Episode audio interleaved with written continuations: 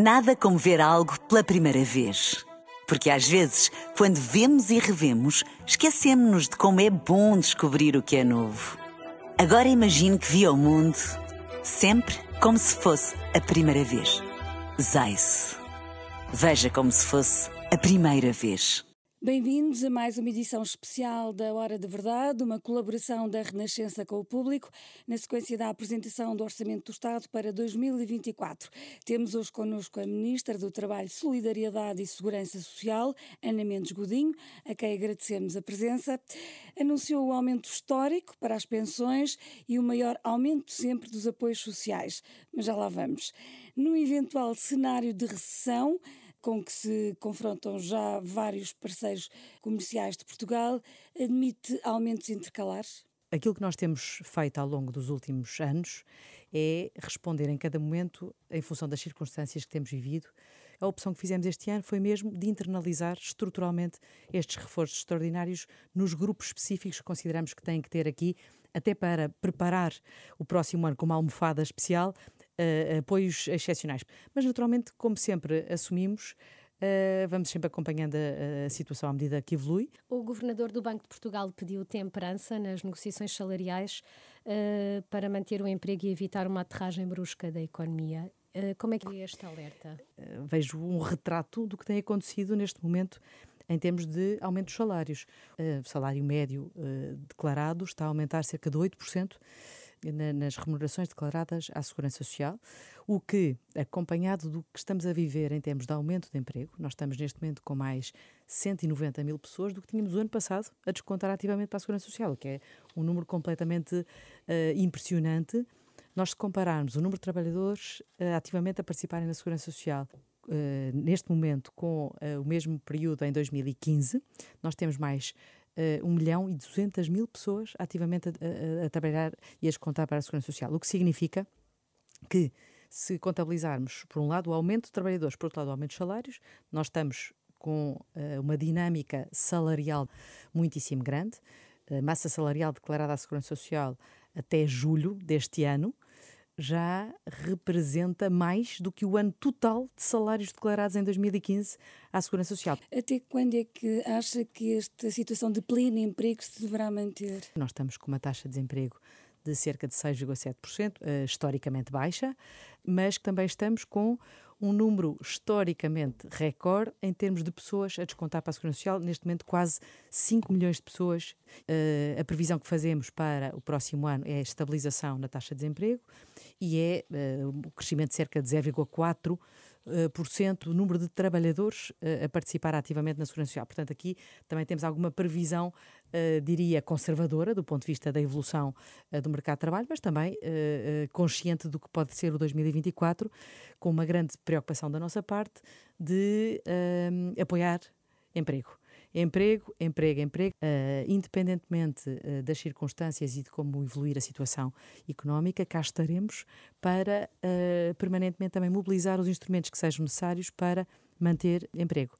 Aliás, este ano já lançámos um novo mecanismo em vez de ser layoff, é um lay-on uh, para apoiar empresas, uh, para, nomeadamente até para reconversão uh, de trabalhadores em algumas áreas de competências, áreas estratégicas relacionadas ou com a transição digital ou com a transição ambiental, para também prevenir situações de desemprego. Ou seja, cada vez mais nós temos que preventivamente agir nesta capacidade de mantermos emprego. Qual é que tem sido o contributo dos trabalhadores estrangeiros para este aumento do emprego e não sei se é possível dizer-nos quantos estavam registados na Segurança Social, os números mais recentes que tiver?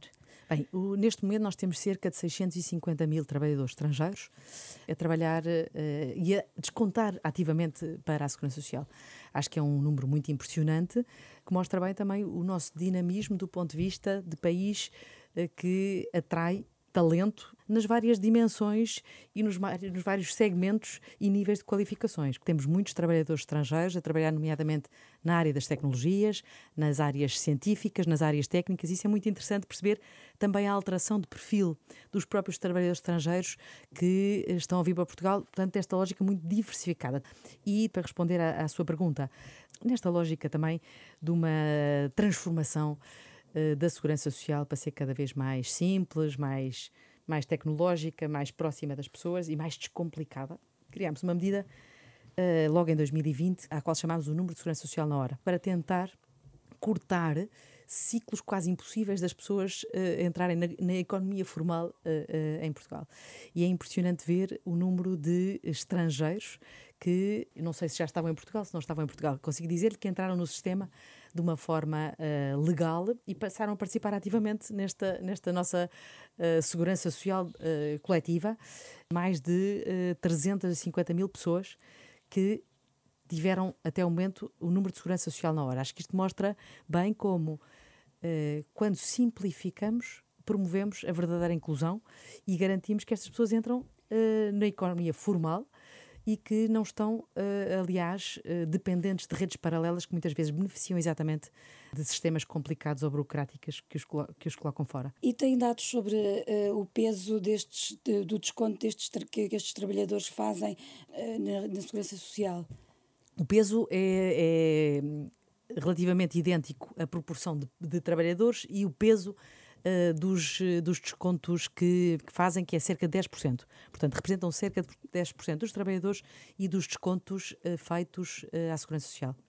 Em relação ao futuro e às necessidades do país, quantos mais trabalhadores estrangeiros é que precisaríamos e, e em que áreas? Bem, eu consigo lhe dizer o ritmo a que estamos a crescer por ano.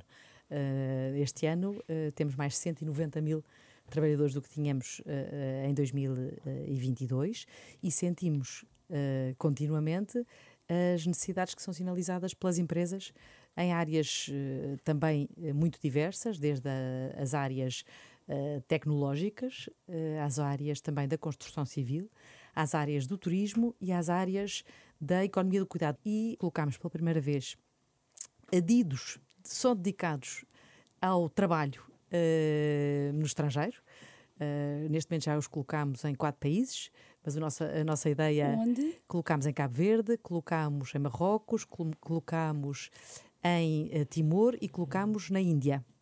O nosso objetivo é uh, colocar, aliás, estes adidos numa primeira fase nos países da CPLP, no fundo, que sejam um bocadinho as nossas, os nossos pontas de lança que ajudam a fazer um match entre a procura das empresas em Portugal e as pessoas que estão uh, nos países da CPLP e que querem uh, encontrar em Portugal também oportunidades de emprego. Mas estamos a fazer mais do que isto.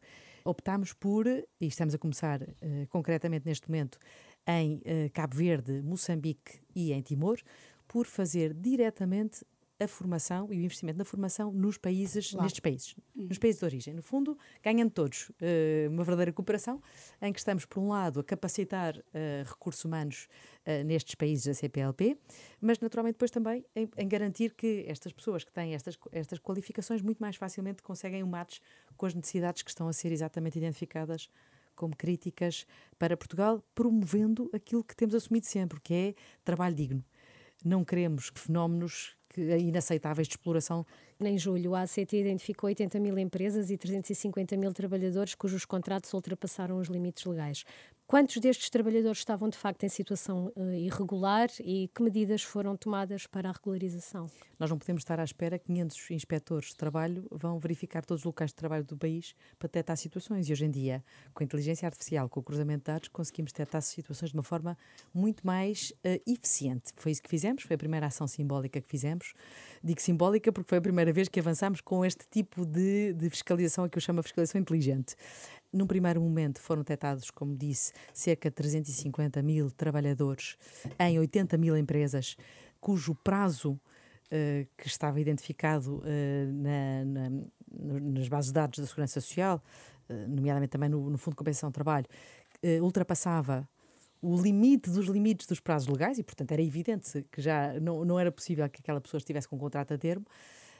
e, portanto, foram notificadas as empresas para corrigir. Num segundo momento, a ACT e o Instituto de Informática, porque isto tem sido uma ação, uma ação cruzada, uh, fizeram um novo levantamento e destas 350 mil situações uh, subsistiam cerca de 70 mil situações de trabalhadores relativamente aos quais as situações ainda não tinham sido alteradas ou corrigidas. Neste momento, O que a ACT está a fazer com o Instituto de Informática é verificar estas 70 mil situações para detecção das situações e ação. Já agora aproveito para lhe dizer que o nosso objetivo é mesmo continuar com este tipo de intervenção de fiscalização inteligente. E o próximo passo, até ao final do ano, contamos fazer, é fazer uma ação uh, semelhante de cruzamento de dados para detecção de falsos recibos verdes, porque também é fácil de detectar e de uh, notificar para correção. Temos que combater sem tréguas a, a precariedade. A precariedade é fonte de pobreza, é fonte de, de exclusão.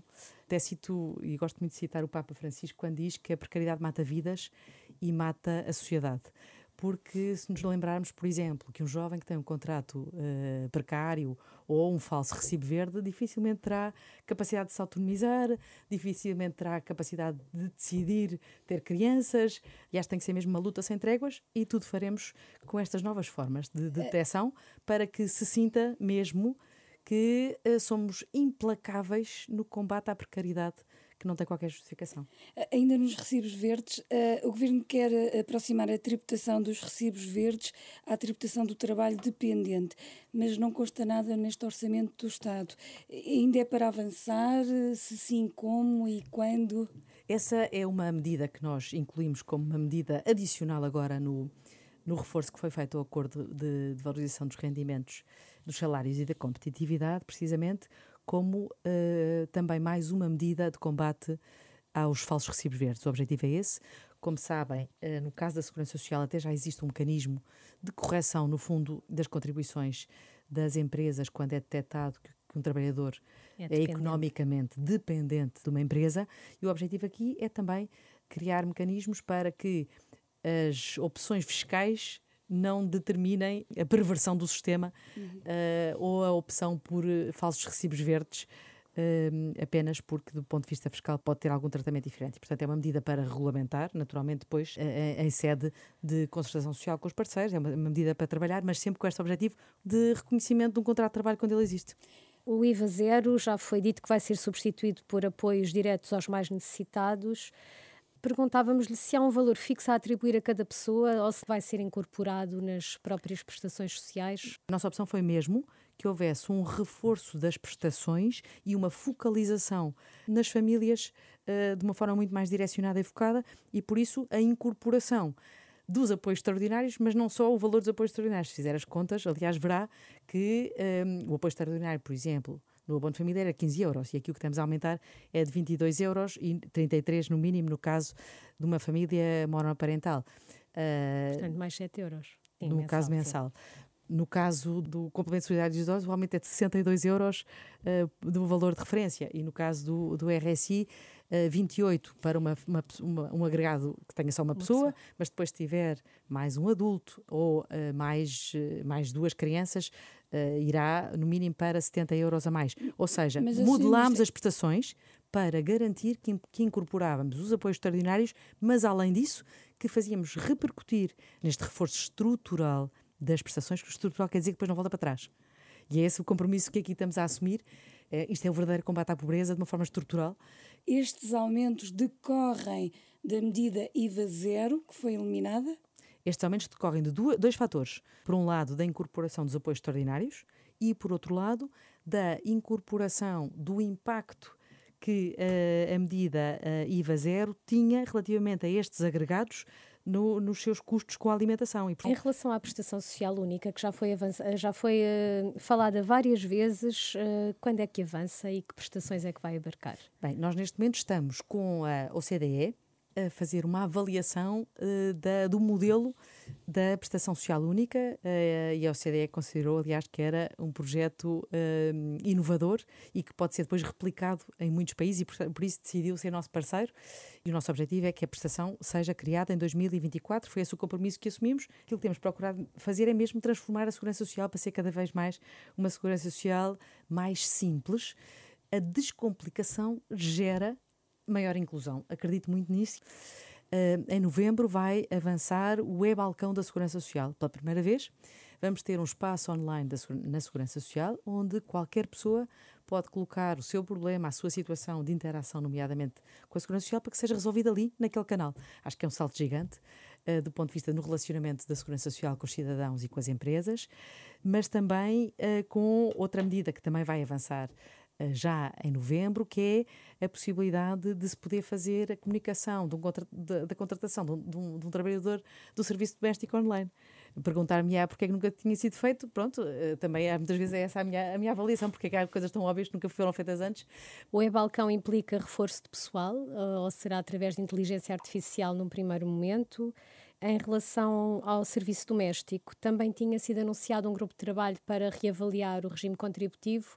Quando é que vai haver resultados? Bem, o e-balcão, vamos lhe chamar, é clique da, da Segurança Social.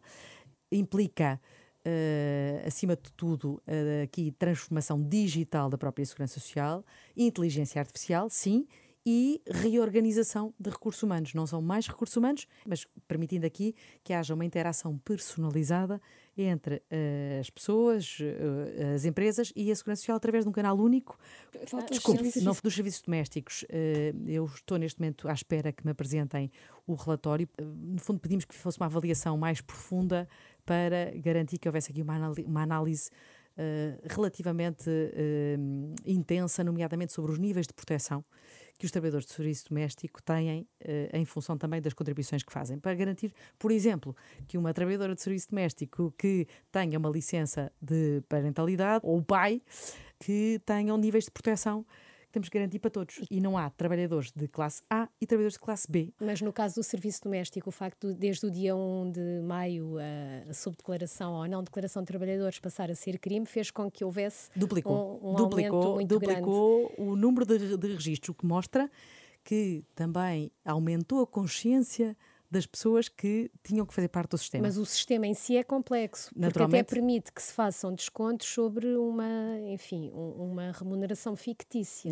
O regime terá que ter sempre duas modalidades que distingam quem tem uh, um contrato com um trabalhador do serviço doméstico que seja uh, permanente a tempo inteiro ou quem tem uh, umas horas, ou, e, uhum. portanto, são realidades diferentes que têm que ter tratamento mas completamente é diferente de uma forma pragmática. sobre um mínimo de 30 Pronto. horas e, portanto, mas é, é exatamente, a pessoa faça 10. Mas é exatamente isso que estamos a trabalhar, por isso é que eu pedi que fosse uma avaliação mais profunda para garantir que respondíamos é que às, às, vossas, às várias dimensões.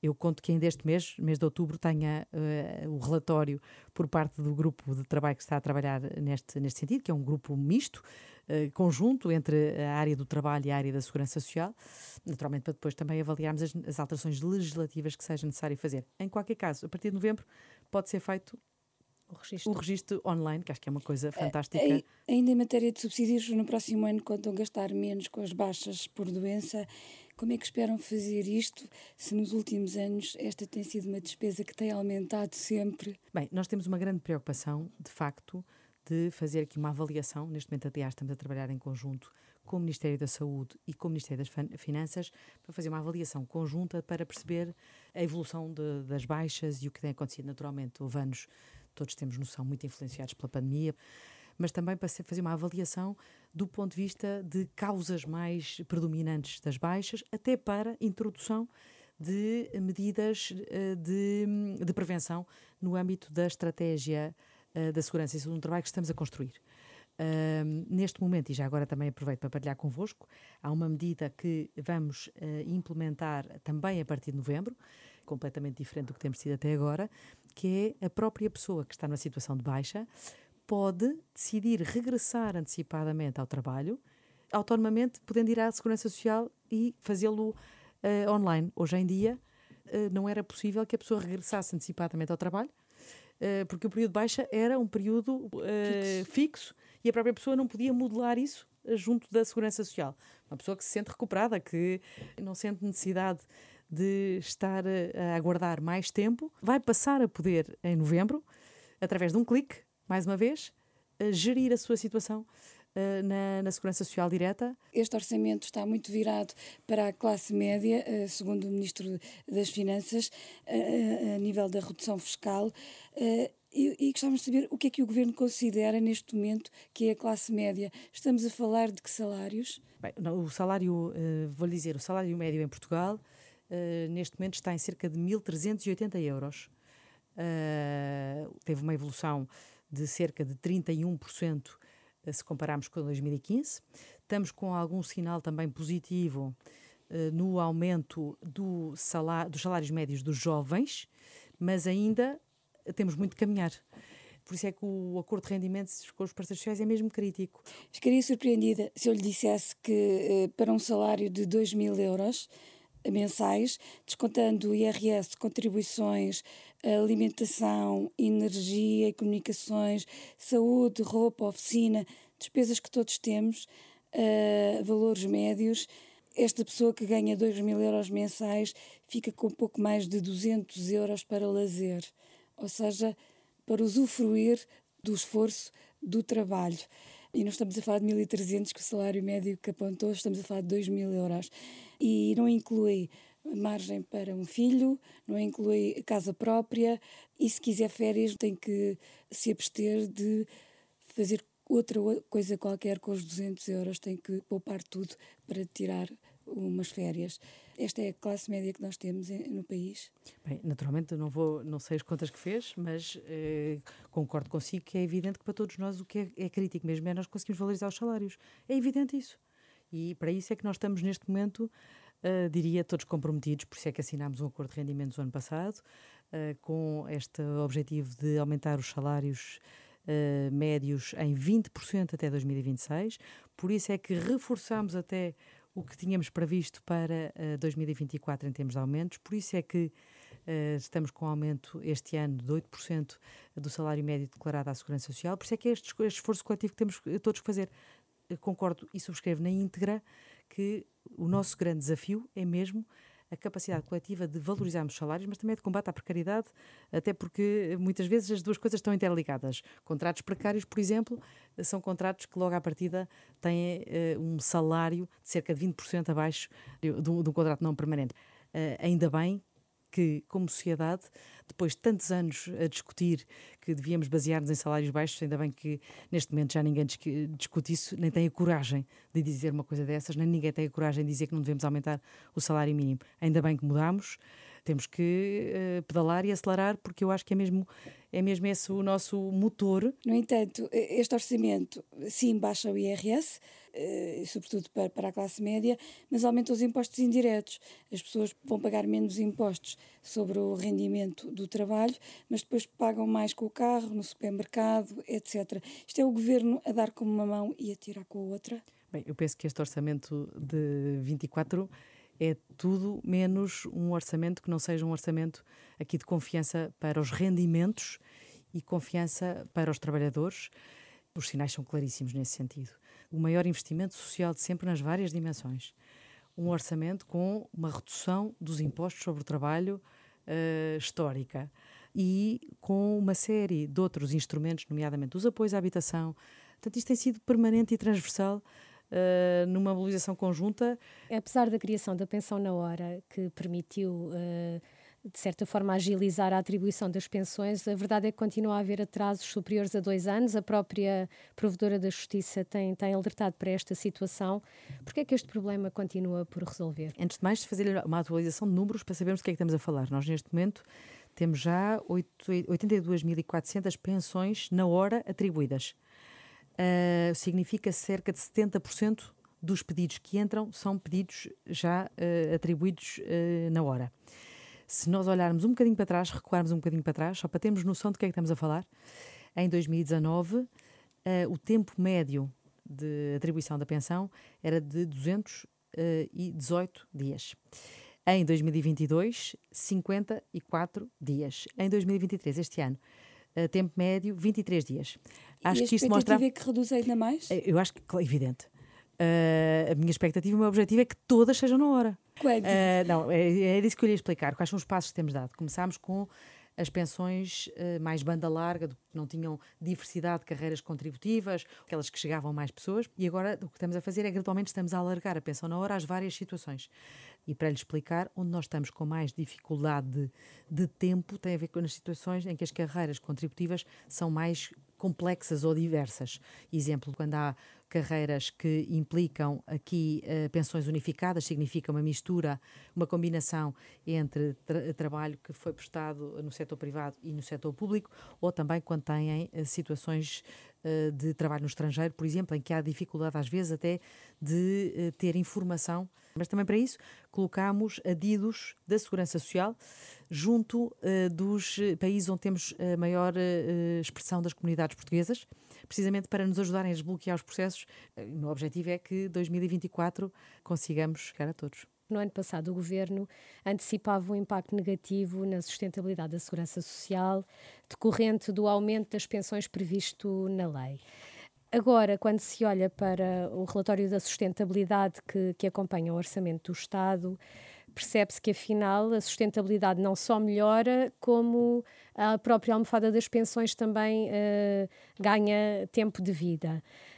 Foi uma análise precipitada? Nunca lhe, lhe pode ser chamada análise precipitada porque ela é feita com base em relatórios que são feitos sobre a sustentabilidade uh, da Segurança Social em cada ano, que recorrem a fórmulas passado, de avaliação. Em setembro, eh, antes da apresentação desse relatório de sustentabilidade, foi apresentado um documento ao próprio Parlamento onde havia de facto este risco, onde não, era, foi identificado. Não, não, certíssimo. E por isso é que, de uma forma responsável, tomámos as decisões que tomámos em cada momento.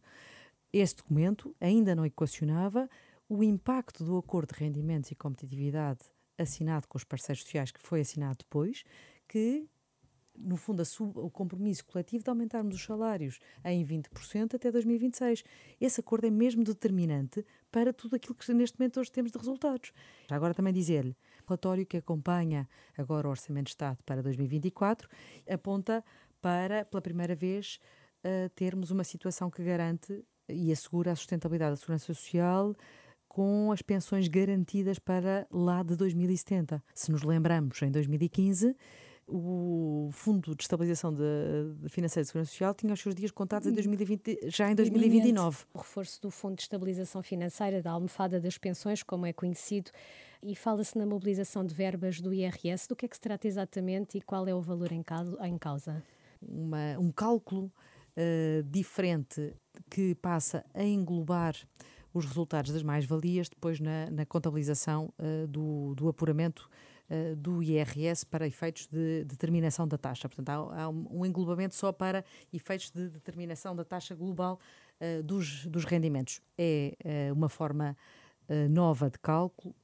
a previsão, neste momento, ainda não é conhecida, mas sempre com esta grande preocupação de reforçar uh, o Fundo de Estabilização uh, Financeira da Segurança Social com novas fontes uh, de financiamento que não se esgotarão por aqui. O que é que muda no PPR do Estado? Desde já dizer-lhe que o regime público de capitalização do Estado vai passar a poder ser, uh, ser feito e, e, pedido online por qualquer pessoa. Já agora aproveito para partilhar isto convosco, que é aliás uma novidade. Qualquer trabalhador, seja do setor privado, seja do setor público, pode passar a fazer a sua adesão online e quando fizer a adesão terá logo aliás, cenários das opções de descontos que queira fazer e das projeções de rentabilidade que pode ter. Acontecerá até ao final deste ano.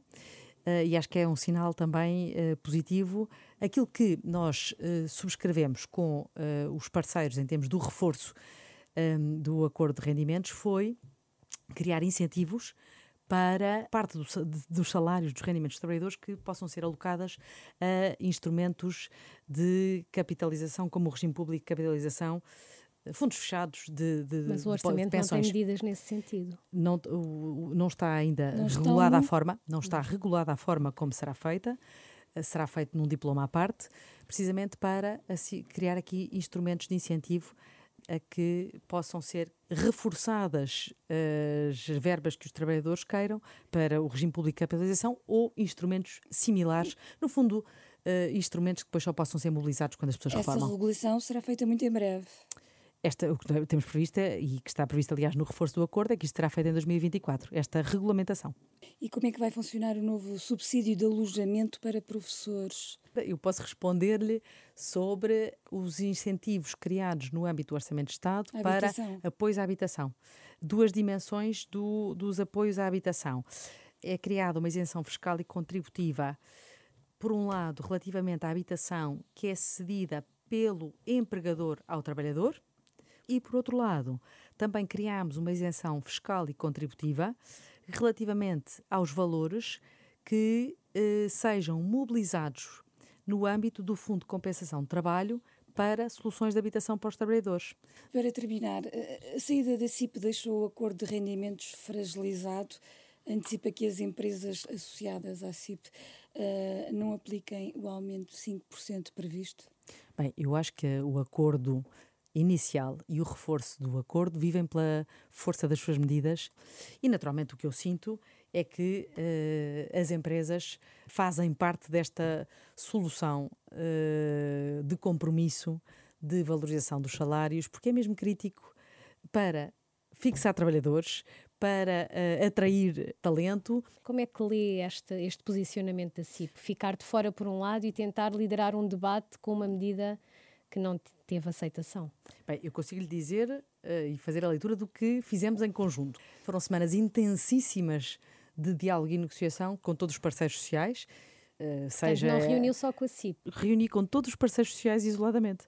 Uh, aliás, como sempre faço. E é assim que chegamos ao fim desta Hora da Verdade, desta vez com a Ministra do Trabalho, uma entrevista conduzida por mim, Sandra Afonso, e também pela Raquel Martins, do Público.